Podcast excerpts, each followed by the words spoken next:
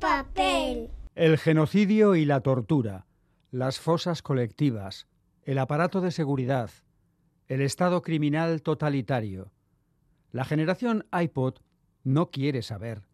Que nada se interponga entre ellos y sus discotecas de éxtasis, sus vuelos baratos y sus reality shows. Pero se interpondrá si no hacemos nada. Ian McEwan, sábado.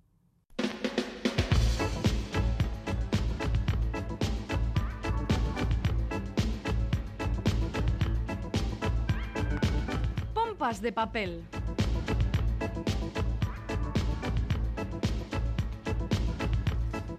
Arranca una nueva edición de Pompas de Papel y lo hace igual que la semana pasada con la tristeza por la pérdida de un escritor, Galder Pérez Caixo, compañero. Caixo, Iñaki, pues sí, efectivamente, pues pompas fúnebres últimamente, las, de, las del programa, porque después de celebrar el Día de las Letras Gallegas el martes, el miércoles fallecía de forma repentina a los 51 años el escritor gallego Domingo Villar, toda una celebridad en su tierra y muy conocido por sus novelas policíacas. Domingo Villar es el autor de una trilogía ambientada en su Galicia natal y protagonizada por el inspector Leo Caldas, solitario y melancólico e integrante ya del podium de ilustres de la novela negra. Para las personas amantes del género y el cine, decir que el segundo de los títulos de la trilogía, La playa de los ahogados, fue adaptada por el director Gerardo Herrero e interpretada por Carmelo Gómez. En sus últimos meses de vida, Domingo Villar había terminado una obra de teatro, estaba escribiendo la cuarta novela de Leo Caldas y preparaba una serie de televisión y en septiembre publicaba la que ya es su obra póstuma, el libro Algunos cuentos completos. Un volumen de relatos alegres, amables, ilustrado por Carlos Baonza. Domingo Villar decidió publicarlo a raíz de la pandemia para celebrar la vida y la amistad. El mejor homenaje a Domingo Villar, leer sus libros y todos los que os vamos a recomendar hoy el equipo de Pompas de Papel, formado por Félix Linares, Chani Rodríguez, Ane Zabala, Quique Martín, Iñaki Calvo, Roberto Mosso, Begoña Yebra, Goisal del Andabaso y Galder Pérez. Todos en sus puestos, empezamos.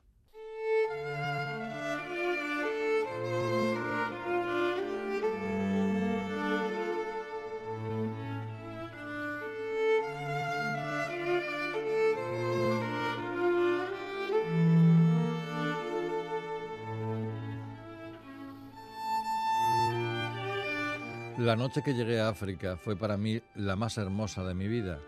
Era una noche verde, una de esas en que la felicidad es casi insoportable. Estaba loco de vida, loco de aire, loco de viento y de sol. El silencio pasmoso llevaba en su interior el perfume del verano. Volaba libre en el cielo, encabritaba el avión en la corriente cálida, bajaba planeando y las brillantes estrellas africanas saltaban sobre el planeta. Pilotaba el Vida Nueva, Micaproni 133. Era el 24 de junio de 1935. Destino, Eritrea. Misión, secreta. De mi viaje no sabía nada más.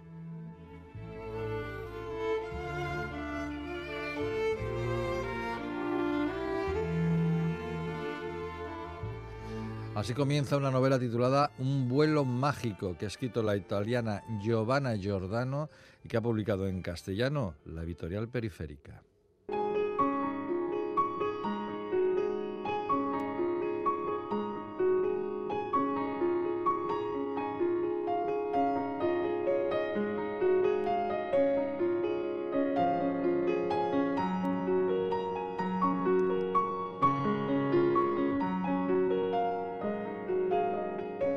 Hay libros que te ganan por el encanto con el que están escritos, aunque en el fondo te cuenten una historia terrible. Este es uno de esos libros. Fue publicado en Italia en 1998 y cautivó a los lectores. Su autora, Giovanna Giordano, es una milanesa nacida en 1961 que estudió historia del arte africano y que enseña estética, no me extraña, en la Academia de Bellas Artes de Catania, donde vive. Escritora, periodista y trotamundo, es una autora que ha ganado dos veces el premio Siazia, un galardón de prestigio.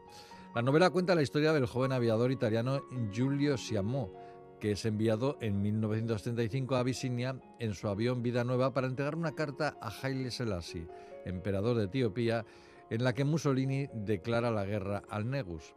A pesar del sentido último de su misión, la guerra y la muerte, el viaje de Julio se convierte en una gran aventura porque descubrirá los paisajes inmensos de África y sus colores intensísimos.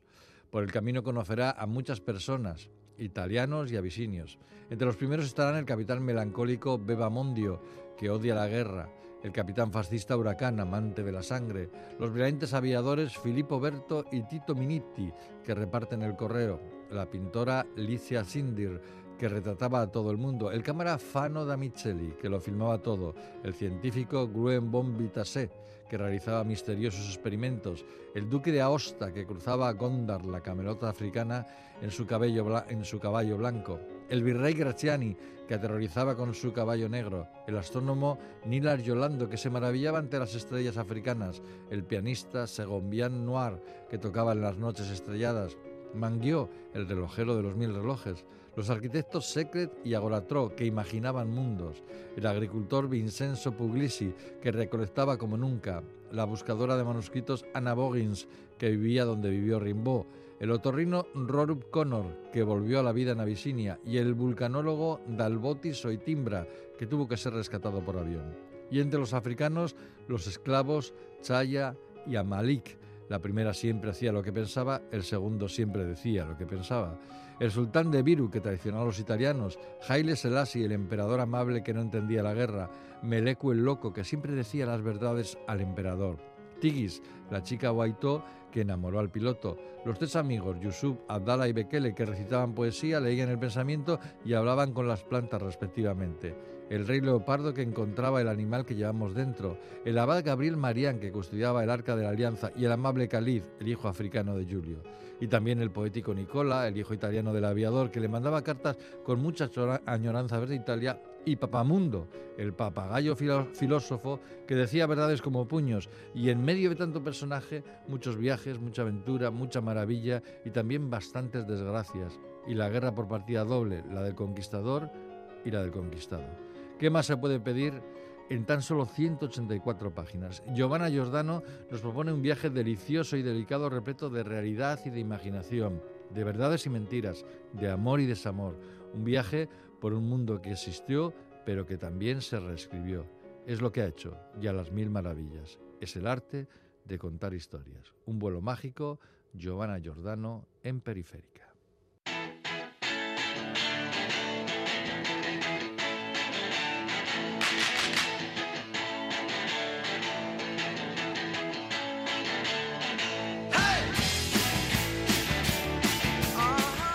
Aplausos, hey, hey, hey, selección de libros semanal, Chani Rodríguez, Chani, Caixo, Selan. Muy bien, Iñaki. Bueno, aquí como siempre con tu lote de libros bajo el brazo, ¿eh? que ya está haciendo brazo, ¿eh? yo le, mm. veo, le veo ahí un, bíceps cada vez más pronunciado. Me, viene bien, me viene bien. Dicen que la cultura no ocupa lugar, pero la lectura a veces sí. Bueno, pues como siempre eh, estamos en el momento de escuchar qué libros ha elegido Chani eh, para recomendarnos. Y bueno, ya está en vuestras manos tomar notas y decidir este sí, este no, o todos. ¿eh? Pero cuidado con el sitio, que efectivamente lo tenemos limitado. Bueno, Chani, ¿con qué empezamos? Creo que con un autor, un autor de aquí, ¿verdad? Eso es, un autor donostiarra que acaba de presentar su ópera prima, que se titula Lo que sé de nosotros, que ha publicado Altamarea Ediciones. Eh, la trama es la siguiente. A pocas semanas para las elecciones del País Vasco, Arturo, que es jefe de prensa de un joven partido político, pasa la peor mañana de su vida. Minutos después de que su novia rompa definitivamente con él y le cierre la puerta en las narices, le comunican también que la candidata de su partido, Lara Rico, ha desaparecido misteriosamente sin dejar rastro. un día perfecto. Perfecto. Obligado por las circunstancias, Arturo deberá recomponerse, organizar la búsqueda y comenzar un largo e inevitable viaje hacia la madurez. Uh. Es una novela en la que los elementos clásicos del thriller político se mezclan con un lúcido y despiadado análisis de la realidad social vasca a través de empresarios estrafalarios, migrantes, siniestros neonazis, jóvenes ilusionados por una nueva etapa política y también por la difuminada presencia de antiguos miembros y estructuras de, ETA. O sea, no falta un detalle en, lo que, en lo que sé de nosotros, que es una novela generacional, en vilo entre el pasado y el futuro, el drama y, la comedia. Oye, y Aitor Iturriza, eh, qué curioso, ¿no? Que ha trabajado como jefe de prensa de, partido, de algún partido político. Sí, como de algún joven partido político. Yo creo que es fácil adivinar eh, en cuál. Y bueno, paralelamente ha desarrollado una destacada actividad como guionista y realizador audiovisual. Bueno, pues estupenda primera recomendación. Vamos con la segunda, que también es de una autora cercana. Y tanto, es de una autora navarra que además escribe de maravilla, Margarita Leoz, que acaba de sacar Punta Albatros en Seix Barral. Es su primera novela, porque de Margarita, ah. que yo sepa, ¿eh? yo me había leído Flores de Estación, que era un libro de relatos, muy bueno. Sí, sí, sí, Y yo creo que esta es la, la primera novela, creo que no me equivoco.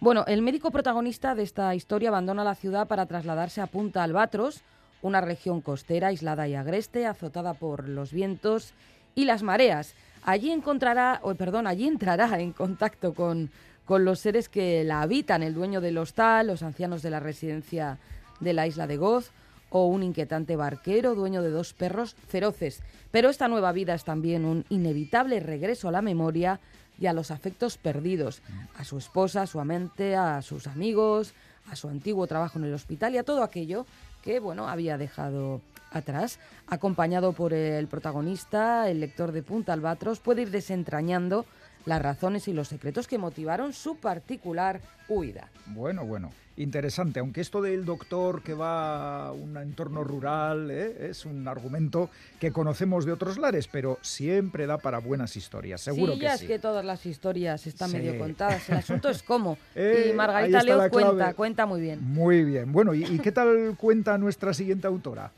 Nuestra siguiente autora, que bueno, pues está teniendo bastante éxito con, con su primer libro, que es este del que vamos a hablar, Supersaurio. ¿Qué es de dinosaurios? No te creas, es de una cadena de supermercados. Ah, vale, vale. Pues que claro, con esto de Parque Jurásico, Supersaurio me sonaba no va por ahí, no a, bicho creado genéticamente. Bueno, vale. O sea que es una cadena de supermercados, es una autora y bueno. Bicho creado genéticamente, no sé si no será también algún supermercado por ahí más. Cuenta, cuenta sobre Supersaurio. Bueno, pues eh, a ver, em, la autora se llama Merien El Medati El Alami y la protagonista del libro, así que podemos atar algunos cabos, se llama autoficción, como autoficción o, biografía total. Pienso que sí. Sí. Dicen, eh, se llama Merien, pues eso, como la autora, pero nadie escribe bien su nombre. Tiene, y seguramente tampoco lo hayamos pronunciado bien aquí, perdona Merien. Tiene 25 años y acaba de empezar a trabajar en las oficinas de Supersario, Supersaurio, la cadena de supermercados más importante del archipiélago canario. Ah. Eso era. En sus ratos de ocio, para evadir la tristeza, escribe fanfiction, protagonizada por los personajes de Harry Potter. Esto oh. también sé que hace la autora, ¿eh? Ah. Lo de escribir fan, fanfiction. los de Crepúsculo y también por sus compañeros de, de oficina. O sea, que un variado reparto. Sí.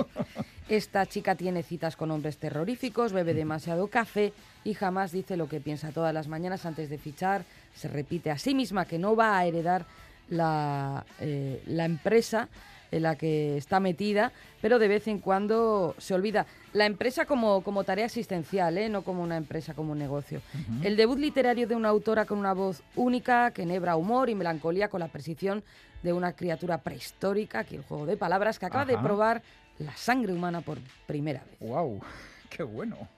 Esto hay que leerlo. Esto es. Supersaurio. ¿Ves? Algo había de dinosaurios. No, no iba yo. No, sí, algo había por ahí. Aunque me hace gracia el nombre de la cadena. Sí, bueno, en fin. Eh, bueno. Merien nació en, en, Rabat, en Marruecos. En Marruecos sí. Pero vamos, ya de, con un mesecito eh, llegó a Mogán, a Gran Canaria. A Puerto Rico en concreto, pero es Gran Canaria, ¿eh? que nadie se confunda.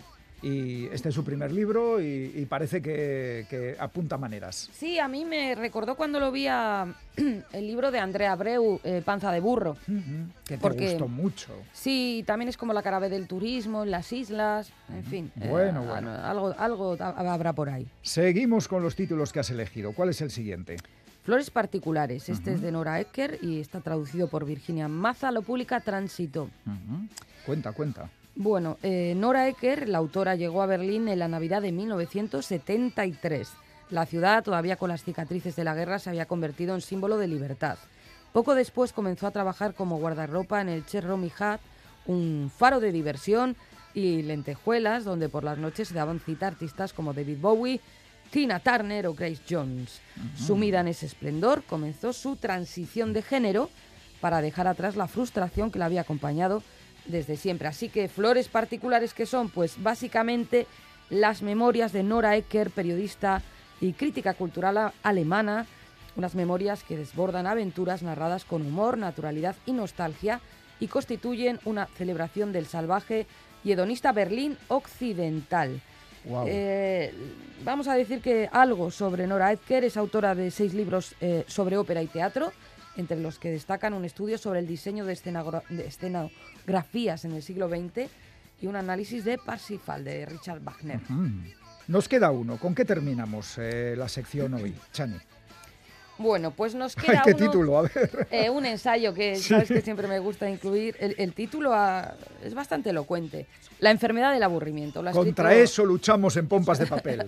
es nuestra lucha constante. Lo ha a lo mejor no es tan malo aburrirse. Lo ha escrito José Farros Velasco y lo publica Alianza Editorial. El aburrimiento, lo sabemos muy bien, es un fenómeno cotidiano que nos atormenta cuando la realidad no cumple nuestras expectativas.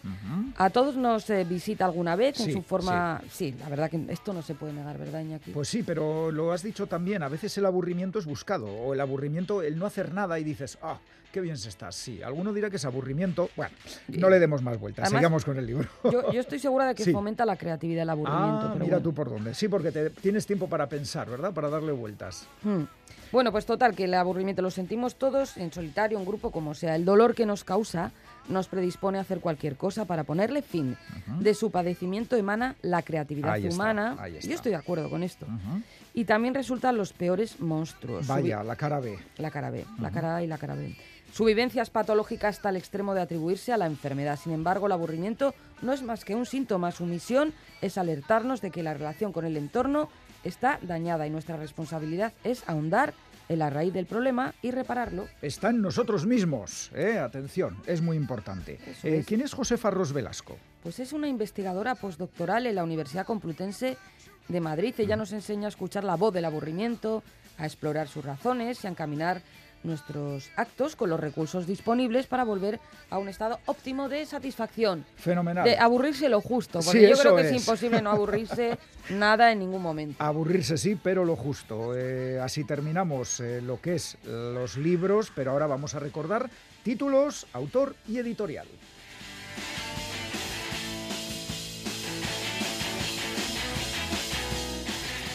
Lo que sé de nosotros, Aitor Iturriza publica Altamarea Ediciones. Clima electoral en Euskadi, eh, no falta de nada en esta novela. Punta Albatros de Margarita Leoz, publica Sex Barral. Doctor que abandona la ciudad y se va a un pueblo costero, eh, pero bien, bien contado, eh, bien escrito. Supersario, Saurio, perdón, de Merien El Magdati El Alami, publica Blackie Books. Supermercado en Canarias, poco paraíso, eh, poco paraíso. Flores particulares de Nora Edker, publica Tránsito. Memorias de alguien que tiene mucho que contar, así que buenas memorias. Y para terminar, La enfermedad del aburrimiento, escrito por José Farros Velasco, publicado por Alianza Editorial. Todo menos aburrimiento. Y si alguien tiene miedo, que lo lea y aprenda a evitarlo o a mitigarlo. Es que ricasco, Chani, que, que, luego nos vienes con otro libro y ahora el cómic. Ahora el cómic. Que aquí, aquí no falta de nada, ya sabes.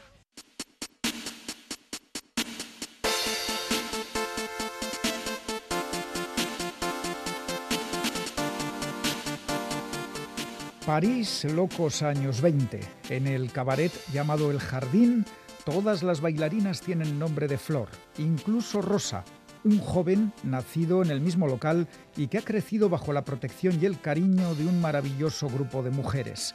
Cuando cumple 19 años, Rosa quiere ser también bailarina y su magia pronto le convierte en una de las principales atracciones del cabaret. Así arranca la novela gráfica Rosa, la obra que ha consagrado en Francia la joven Gaëlle Geniller, una artista procedente del mundo de la animación y dotada de una enorme sensibilidad, tanto para el dibujo como para la escritura de los guiones. Lo más fácil hubiera sido hacer de Rosa una historia dramática, con delincuentes frecuentando el cabaret y un joven perseguido y humillado por vivir entre mujeres y vestirse como ellas. Pero no. Gaël Guenillet cuenta y dibuja esencialmente una historia de amor, o más bien, habría que decir, de amores. Amor de la madre de Rosa, abandonada por su marido al enterarse del embarazo y que ha salido adelante gracias a la ayuda de las mujeres del cabaret. Amor y sororidad entre las bailarinas del jardín, una gran familia que además de cumplir sus labores profesionales, hacen de su lugar de trabajo un hogar cálido y protector. Tal y como leemos al principio del cómic, un jardín no siempre lo es de flores, de plantas o de vegetación. Un jardín es, antes que nada, un lugar donde brota la belleza. Y otra descripción reveladora aparece en otro momento de la historia. El centro del mundo es allí donde estés bien. El debut del joven Rosa aumenta la popularidad del cabaret. Cada vez más público ocupa las mesas y sillas del jardín y entre la multitud un hombre llamado Amador que se siente cautivado por Rosa. Y este momento, que podría tener un componente dramático porque en aquellos años la homosexualidad era perseguida, también lo convierte Gael Guenillet en algo bello y sensible. El apuesto amador, joven de buena familia, se va acercando paso a paso, con toda la paciencia del mundo, pues Rosa aún está buscando su lugar fuera de la zona de confort que es el cabaret. Presionado por la gran cantidad de público popular a raíz de un reportaje periodístico, Rosa ve claro que tiene que marcharse de París y toma la decisión definitiva cuando ve que Violeta, la joven contratada para ocupar su hueco, se está enamorando de él. Y tampoco aquí hay drama. Todas las flores del jardín, margarita, jacinto, girasol, jazmín y lirio, se convierten en un hermoso ramillete de despedida para la persona que ha crecido entre ellas rodeada de cariño y amor. Temas en apariencia complicados como la identidad sexual y la diferencia son tratados de forma asombrosamente natural en esta novela gráfica que supone un gran paso adelante en la construcción de un lenguaje libre de prejuicios y de homofobia. Rosa, de Gael Guenillet, un cómic imprescindible publicado en castellano por Ediciones La Cúpula. No os lo perdáis.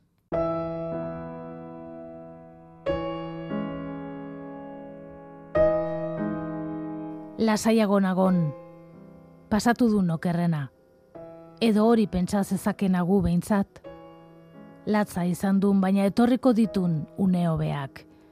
Joango gaitun berriz ere hortik zehar, auskal honora, auskalo zeren bila, baina pozik handiena elkarren ondoan gaudela sentitua.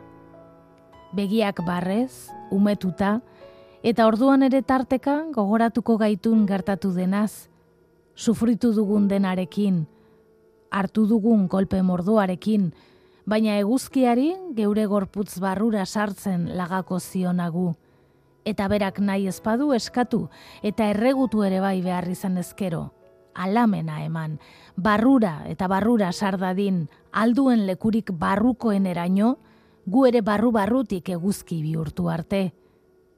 Eta eguzki izango gaitu orduan une batez, orain gezurra ematen badu ere, ezurrak mela-mela eginda lagadizkigun zaparra da beldurgarri honen ondoren. Hau da Juan Luis Zabalaren poema bat, susargitaletxearekin aspaldiko partez kaleratutako poema liburuan dagoena, mina hartzeko ere.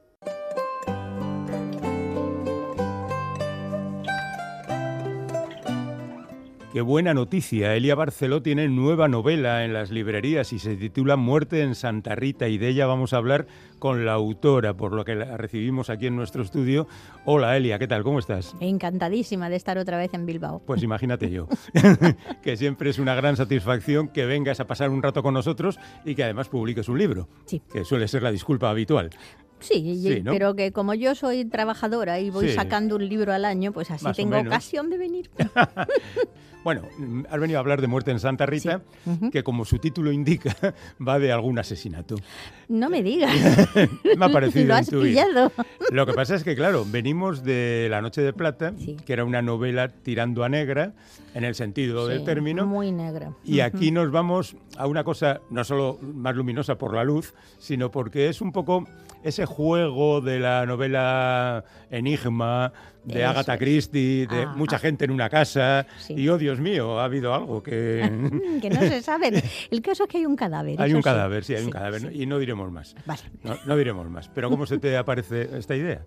Pues eh, la verdad es que tú, tú, tú mismo lo has dicho. Mm. La Noche de Plata fue la anterior novela y era eh, muy oscura, muy dura de tema, porque era asesinatos a niños y cosas así. Pasaba en invierno en Viena con un frío espantoso. Sí, que tú conoces muy bien, porque Eh, has sí. vivido allí. Ah, Pues sí, y mi hija vive allí y Sí. vamos, la visito mucho. Y claro, cuando además yo estaba en el confinamiento con esa novela Ajá. y cuando acabó el confinamiento nos dejaron volver a España. Y llegué a mi tierra en mitad de julio y vi el sol y las palmeras y eso dije, la próxima tiene que ser en un sitio así. Y ahí surgió Santa Rita con su jardín y sus flores y su comunidad de gente de todas las edades que viven juntos, Ujú. ayudándose. Y, bueno, para darle un poco de sal al asunto, pues hay un crimen. Eh, ¿Nació Santa Rita ahí o ya existía? El lugar, Santa Rita en sí, tampoco existe. Pero es lo que a mí me gustaría que existiera Para vivir allí. para vivir allí. Sobre todo pensando en, en la jubilación, digamos Ya, ya. así. O sea, tú eres Sofía. Ojalá, ojalá So- llegara yo a Sofía es la dueña de Santa Rita. la y dueña. tiene y- 92 años Sí, señor. y, y una larga carrera de éxitos literarios. Perdóname, Y hay una- demasiados datos. Y una cabeza muy bien amueblada, que es una cosa estupenda. Mm. Bueno, sí, pero yo, yo soy una chica mucho más sosa que, que Sofía. Sofía ha estado en todas partes, ha tenido 100 amantes. ha- Y yo, pues soy una cosa muy normal. O sea, Mm. Ya. me casé hace mil años, tengo dos hijos, tengo dos nietos, pues mm, muy normalita. Ya has lidiado con varias generaciones de, de estudiantes. De estudiantes y de lectores. Y de... Mm. Sí, pero Santa Rita mola. Bueno, pero eh, ahí está Sofía, Ahí está su sobrina, traductora y, y visitante circunstancial, está su secretaria, está un montón de personajes que supongo que te lo has pasado estupendamente creándolos, ¿no? Porque Sí. hay algunos que pueden ser un poco mm, estereotipos, ¿no? De, de los que viven en Abbey y, y otros que son absolutamente, radicalmente distintos, ¿no? Sí, hay de todo. Lo, lo que me gusta a mí mucho de Santa Rita es que es una comunidad donde hay gente desde muy joven, o sea, estudiantes, por ejemplo, que pueden vivir allí gratis a cambio de ayudar cuando hace falta, hasta gente que todavía está trabajando y entra y sale de Santa Rita, luego hay mucha gente jubilada y hay gente, pues eso, como Sofía, que ya tiene una edad y que además ya no es tan móvil, va con muleta, la tienen que ayudar un poco. Hay variedad, hay, Hay variedad. Y, Y hay libros, hay al menos dos novelas. Una que les he ofrecido primero a la traductora, luego se la quitan, le dan otra. Ahí parece que hay un misterio de algún tipo. Ajá. Eh, uno más de los Es que aparecen por mío, aquí. Es lo ¿no? mío, lo de los misterios y los secretos. Justamente por eso ha recuperado a un viejo personaje de una novela que recuerdo yo que te entrevisté ¿En con el serio? contrincante. En la distancia estabas tú en Innsbruck Pero y tan, yo en Bilbao. tan viejos somos, querido. Bueno, hace menos de 20 años de eso. ¿Tú crees? Sí, ¿no? Cuando se Por ahí, por publicó ahí, en por ahí, por ahí. 2004 o así. Sí, es verdad. Sí, sí. Es verdad, hace menos de 20 años. A mí me parece que ¿Ves? hace dos siglos. Eh, Sí, hace, hace un rato ya de todo eso.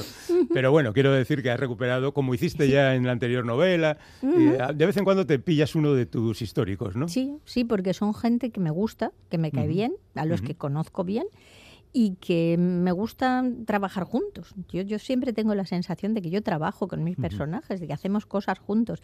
Y Robles es un tipo maravilloso, encantador, que además en el tiempo transcurrido entre una novela y otra ha evolucionado para bien.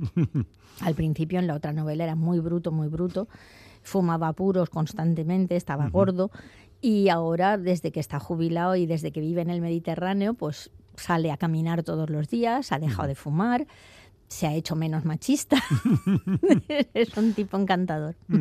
Bueno, él es un ex eh, investigador, un ex policía, pero la investigación de la muerte corre a cargo de, de otra investigadora, en este caso Claro. Lola Garrido, ¿no? Claro, la, la mujer que está en activo, porque mm, Robles fue comisario, pero ahora tiene 67 años, ya lo dejó, y le echa una mano a Lola, pero Lola es la, inspectora que lleva el caso y es también una mujer muy, yo la encuentro muy atractiva y muy interesante porque es una mujer muy, muy seria, que cumple muy bien sus obligaciones, es un poco adusta además, pero yo espero que con el contacto con Santa Rita y con el Mediterráneo se vaya dulcificando y se vaya haciendo más alegre. De hecho, ella se va a vivir a Santa Rita para investigar. Eso, eso es entrega y vocación. ¿eh? Eh, más que nada es que Santa Rita se vive muy bien. Ya, ya veo, ya veo. Voy a tener que darme una vuelta por ahí a ver si encuentro algo, algo parecido.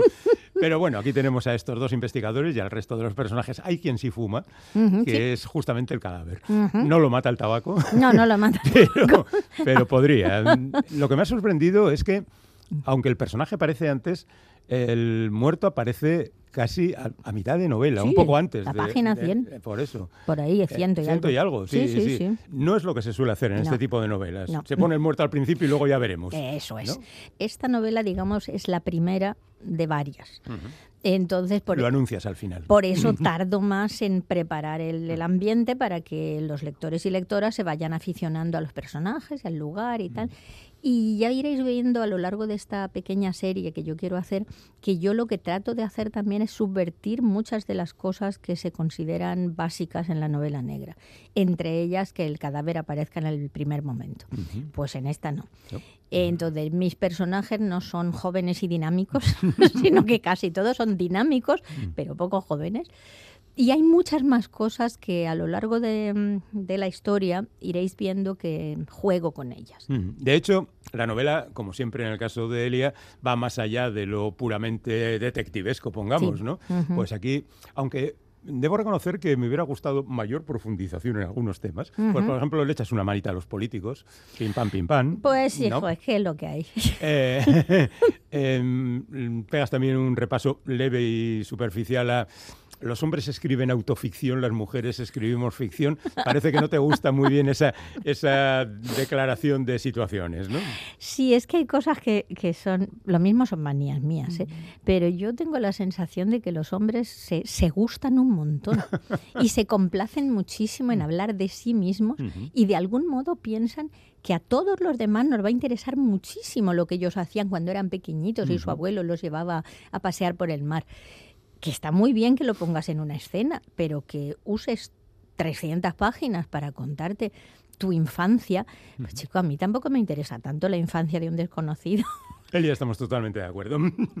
hay, hay también otra cosa que esta ya está más presente, eh, de hecho, hay bastantes personajes que caen en ello, que es el machismo, los malos tratos. De hecho, salvo Robles y pocos más, eh, los personajes masculinos son francamente mejorables. Mm, sí. Porque en, diferentes grados, la verdad es que todos son difíciles. Hombre, es que cuando tú miras así a la realidad exterior, también tú fíjate en todos los hombres que conoces y, hay gente estupenda, maravillosa, pero todos hemos sido educados en una sociedad que considera que los hombres por ley natural y por voluntad divina son claramente superiores a las mujeres. La costumbre. Y van y se lo creen. Y hay muchas mujeres que también se lo creen, lastimosamente. ¿no? Entonces, en mis novelas yo quiero dejar claro que hombres y mujeres tienen que tener por lo menos igualdad de derechos, de oportunidades, de todo, y que hay mujeres insoportables y hombres insoportables, pero que los hombres no están por encima de las mujeres. O sea, ¿tú, te acuerdas antes cuando la gente se casaba en la iglesia y todo esto? Al hombre le ponían, había un paño, un paño sagrado o así, al hombre se le ponía por los hombros, a la mujer por la cabeza, para dejar claro que la mujer estaba supeditada al hombre. Bajo el manto del hombre. Pues de eso ya hace tiempo y a ver si nos lo vamos quitando. Ya lo que pasa es que siempre tienes la sensación de que todo eso ya ha pasado, pero igual no del todo, ¿no? ¿Qué va? No, bueno. no ha pasado y además Además, no sé, tú fíjate, echas una mirada a las noticias nacionales e internacionales y hay que estar con los ojos muy abiertos porque hay pasos atrás constantes. O sea, lo último que viene de Estados Unidos es que van, van a, volver atrás, por ejemplo, en la ley del aborto. Y eso es una cosa que dices, pero bueno, pero ¿por qué un señor me tiene que decir a mí lo que yo voy a hacer con mi cuerpo y con mi vida? Y daba la sensación de que eso estaba superado. Pues no. Pues no. No, no, no. Pues y, hay que contarlo, independientemente de que vaya en una novela donde se cuenten otras cosas. Sí. Como tú decías, también hay algunos personajes femeninos mejorables. ¿eh? claro, por supuesto. ¿eh? No todas las mujeres son ángeles divinos. Mm. Los hay. pero, no, pero, no todas. Pero, no son todos, claro. No, no son todas. Yo trato de hacer personajes que sean normales, que tú te puedas encontrar por la calle. Yo no, no glorifico a nadie. Mm. Oye, Elia, ¿y en qué punto descubriste, lo digo porque lo comentas al final del libro y lo has comentado aquí mismo, descubriste que aquí había una serie y no solamente una novela? Pues eh, al principio no, yo cuando me planteé la primera, no iba a ser la primera, sino la única. Mis novelas siempre mm. son únicas. Pero luego me di cuenta de que había tanta gente, con tantas historias.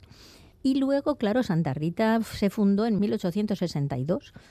Y claro, hay muchas historias ahí y muchos secretos y muchas cosas que ya se han perdido en el olvido, pero que todavía son desenterrables, literalmente. Mi ilusión, a mí lo que me gustaría es básicamente hacer una serie de cuatro. O sea, poner las cuatro estaciones en Santa Rita. Es sorprendente que hayas encontrado a tanta gente colaboradora, porque en esta casa no vive más que gente, cada uno en la medida de sus posibilidades, que ayuda a los demás. Esto es un poco hippie, ¿no? Es que el que no colabora sale por, por piernas. Claro, no pinta nada ahí. Porque Sofía dice, no, aquí a vagos no mantenemos. Sofía es la, dueña y la que más dinero pone porque ella ha ganado mucho dinero con sus novelas, ella es una especie de Agatha Christie hispano-británica, entonces ella eh, tiene suficiente capital como para mantener Santa Rita, pero todo el mundo tiene que apechugar. Y el que no apechuga a la calle. Bueno, es una especie de Agatha Christie en una vertiente de su trabajo. En la otra es un poco Rijosilla. ¿eh? Sí, en la otra ella hace rosa, rosa rojo, rosa con, con, mucha carga erótica. Por lo menos lo estuvo haciendo hasta hace relativamente poco. Ahora hay algún momento en la novela en que dice que bueno que la línea erótica ya está bajando porque se siente como si estuviera haciendo ciencia ficción. ya que mencionas la palabra que hay de aquella gran dama de la ciencia ficción de Elia Barceló, ya lo tenemos olvidado definitivamente. No, no, no, que va, que va. Si a mí me encanta la ciencia ficción, lo que no, no tengo es el tiempo. Ya, tienes que, atender a esto. Es que primero ahora tengo Santa Rita, luego estoy mm, quisiera hacer la segunda parte de Frankenstein, que me la han pedido mucho en los colegios y esto. Y por ejemplo, ahora tengo ya mm, dos cuentos totalmente claros en la cabeza que son de ciencia ficción y una novela empezada pero que es que no, es que no me da la vida. y eso que ya no das clases, ¿no? Uy, no, ya no doy clases y yo pensaba que iba a tener mucho más tiempo. Es mentira. Mentira. La jubilación es mentira. Mentira, mentira. No, no hay tiempo para nada. No, tienes muchísimo más que hacer. Por eso yo no me jubilo. Haces muy bien, así, así vives tranquilamente, trabajando 10 horas al día, nada. Vale, vale, vale. Bueno, es que cuando chapoteas en charcos que te gustan... Eso es verdad. Que es lo que le pasa también a Elia Barceló, que, que escribiendo se la ve feliz. yo creo que transmite transmites esa felicidad al lector, ¿no? Dice, mira con qué ganas he escrito este libro para que tú lo disfrutes. Y hemos disfrutado Muerte en Santa Rita, que ha publicado Roca Editorial, como es habitual, en los últimos años de la vida literaria de Elia Barceló. Pues nada, hasta la siguiente, sea de Santa Rita o sea lo que sea. Hasta la siguiente. Yo espero que la siguiente también sea de Santa Rita porque ya prácticamente la tengo. Solo tengo que terminar de darle los últimos toques. Lo que no sé aún es cuándo saldrá, pero pronto, pronto, el año que viene. El año, que viene, nos vemos otra sí, vez. Seguro. Un beso. Un beso. Hasta luego. Adiós, Bilbao.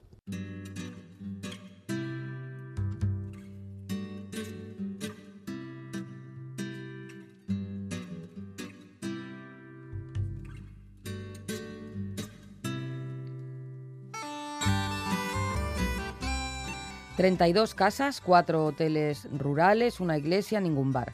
Una aldea tan insignificante que a menudo se confunde con el último barrio de Cobreces o con el primero de Oreña. Poco más de 2 kilómetros cuadrados de extensión, 35 metros de altitud sobre el nivel del mar, 121 días de lluvia al año, un arroyo casi sin agua que viene a morir a los acantilados, un mar casi siempre gris. Así comienza la novela Lo demás es aire, escrita por Juan Gómez Bárcena y publicada por Sex Barral.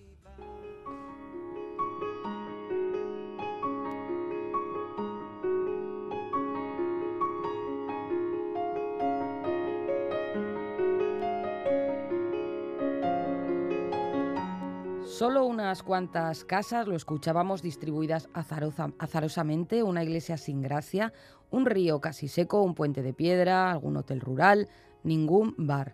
Toñanes es un pequeño pueblo de Cantabria que se recorre en un minuto en coche, pero es también el universo narrativo que protagoniza Lo demás es aire, la nueva novela del escritor Juan Gómez Bárcena, autor de libros tan aplaudidos como El cielo de Lima o Canadá.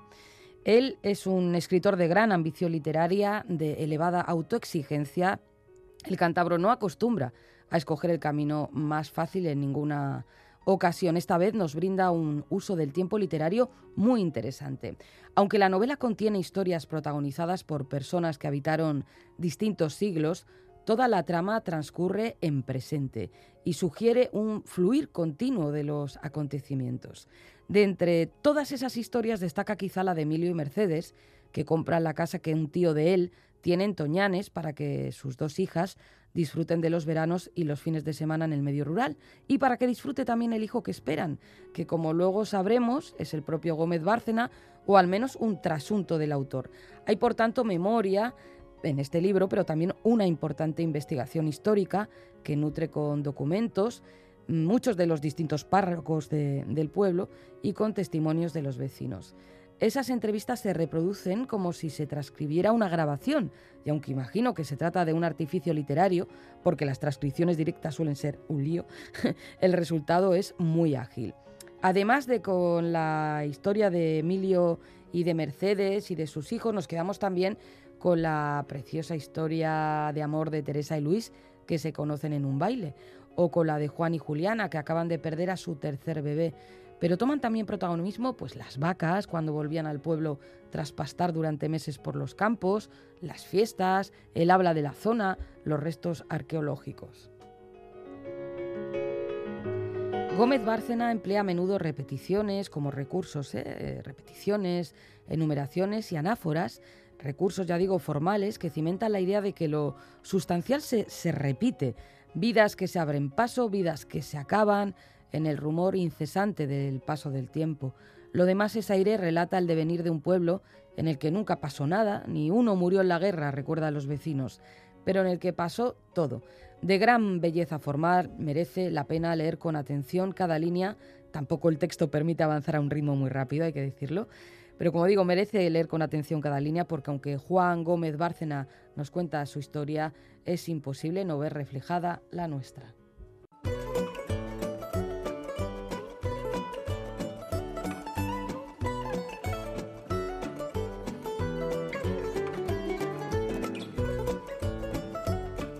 Tiempo ya para el concurso de pompas de papel. Las respuestas al enigma que nos planteó Bego Yebra los pasados 7 y 8 de mayo son estas. Título del libro Aguamala. Autor Nicola Pugliese.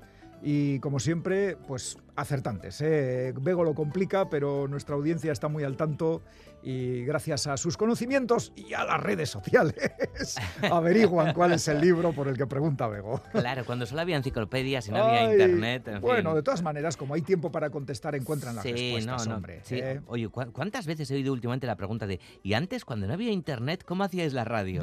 pues eh, un día vamos a dedicar unos minutos a contarlo a nuestra audiencia. Ah. se hacía, ¿eh? Porque y, se, leía, se leían más libros, también te Effective Wonder. Bueno, ¿qué te parece si...? Oye, Effective Wonder, estás a la última, ¿eh? La cagaste Burlancaster, ya sabemos. Somos, estamos eh, eh, en, la onda, que se on fire, también se dice, ¿no? ¡Qué horror! ¡Déjalo! Vamos con algunos concursantes que pues, nos han interesado las cosas que nos cuentan. Por ejemplo, cinco chicles, chain, no, cinco.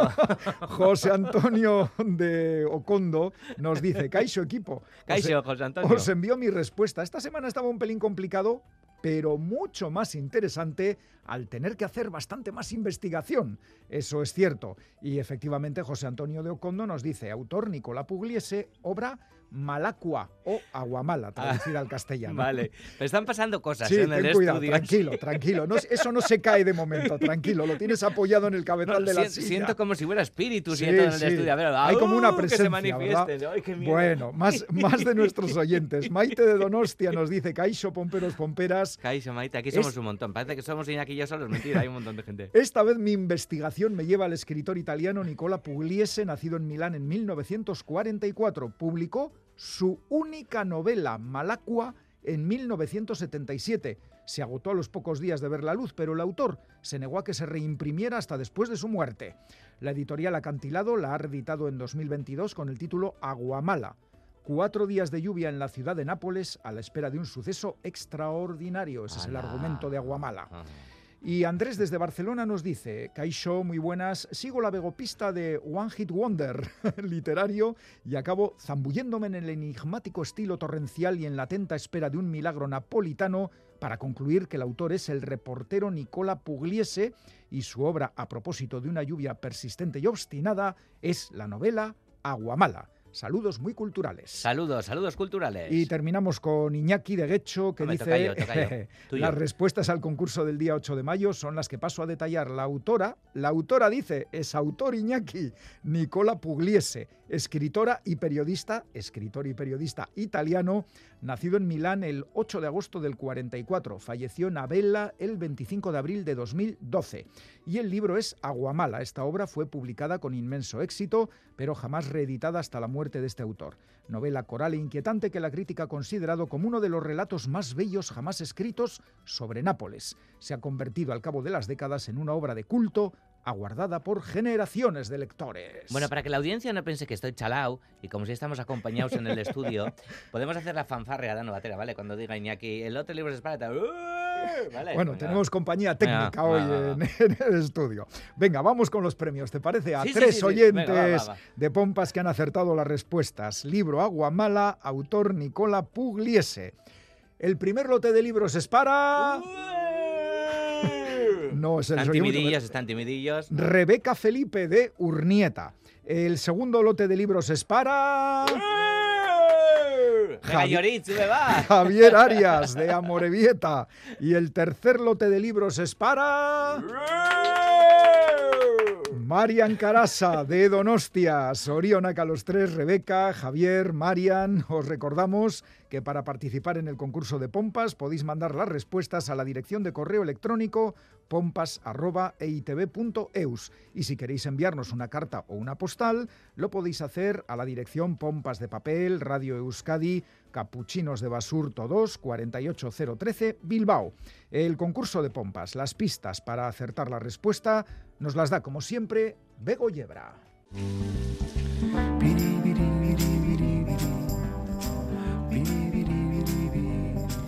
Hola pomperos, pomperas. Pues estaba yo aquí libreando con las gentes de Pompas mientras mi mente cantaba, afinando, eso sí, la perspectiva Nevsky de Batiato y me preguntaba a la vez hacia dónde camina el mundo, cuando el Capitán Miñeta y el resto de superhéroes plumillas me han sacado de mi momento reflexivo para empujarme al micro y regalar libros. No, más que superhéroes, todos estos son una cuadrilla de malhechores. Bien, pistas. Una multipremiada mujer de un país que tiene fama de triste, de hecho de muy triste, por lo menos para quienes viven al otro lado del río Anchote Este, que parece un mar. El último premio, el más gordo, se lo han dado porque su literatura es un ejercicio constante de exploración y crítica sin rehuir el valor de la palabra como expresión de un compromiso con temas claves de la conversación contemporánea, como la condición de la mujer y la sexualidad. Parece que es una novela coral localizada en un club de fetichistas que intercambian sus manías sexuales. Un hombre enamorado de una mujer ballena, un marino a quien su mujer ha abandonado por otra mujer o una bella y eficiente secretaria modelo mamá asfixiada por la familia nuclear. Vamos, no os lo puedo poner más fácil. ¿Y la pista definitiva?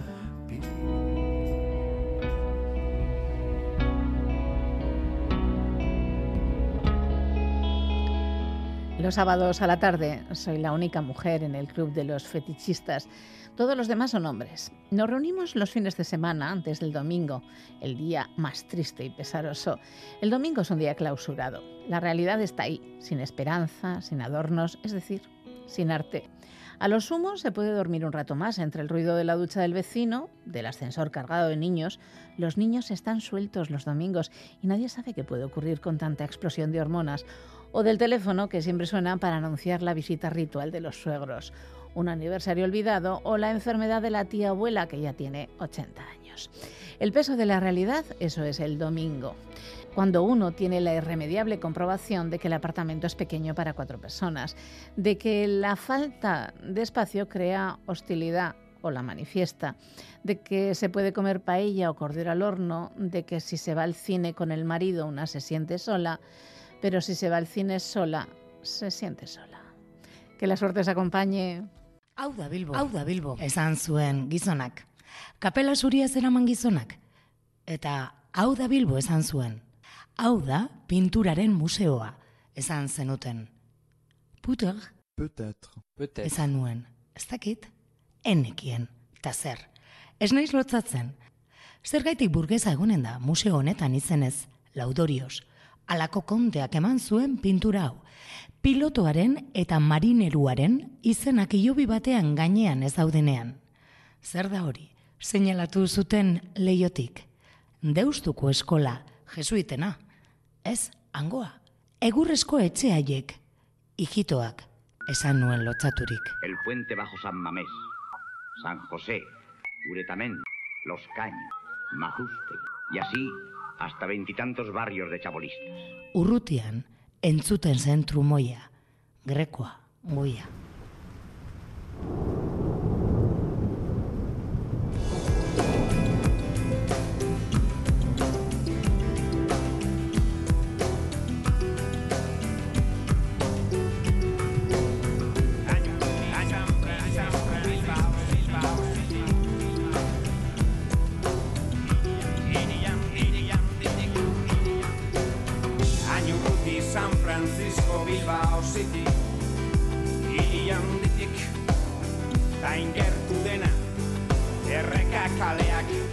Recta final del programa. Si no habéis podido escucharlo en directo, lo tenéis en la página web de EITV y en la app EITV Nayeran. Pincháis en radio, Radio Euskadi, Pompas de Papel y ahí están disponibles todos los programas de las últimas temporadas.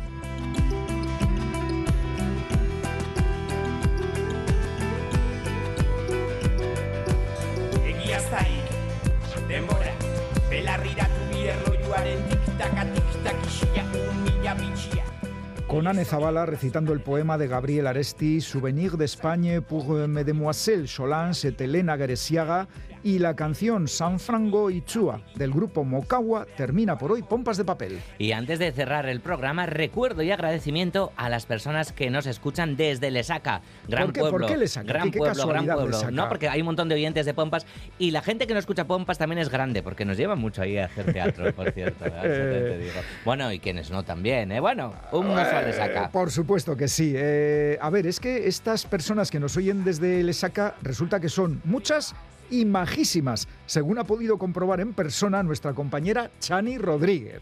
¿eh? que les dedica este saludo y nosotros, por supuesto, nos sumamos. Pero De- si se lo dedica a Chani, ¿por qué lo decimos nosotros? Pues porque de su parte y de todo el equipo de Pompas, es que ricasco. Es que ricasco, equipo formado por Quique Martín, Félix Linares, Ane Zabala, Chani Rodríguez, Iñaki Calvo. Goizal del Andabaso, Roberto Mosso, Begoña Yebra y Galder Pérez. Nos vamos. Es que ricasco de Noí, agur. Agur, Iñaki, dos cosas te voy a decir. La semana que viene es, mi cumple, te acuerdes, y otra, necesito vacaciones, tío. Y yo. never tell you a lie. I never let you down. I never leave. I'd be the one who'd always be around. Baby, give me a chance.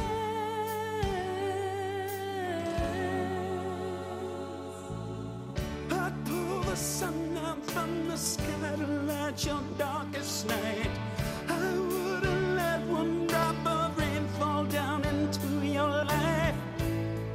your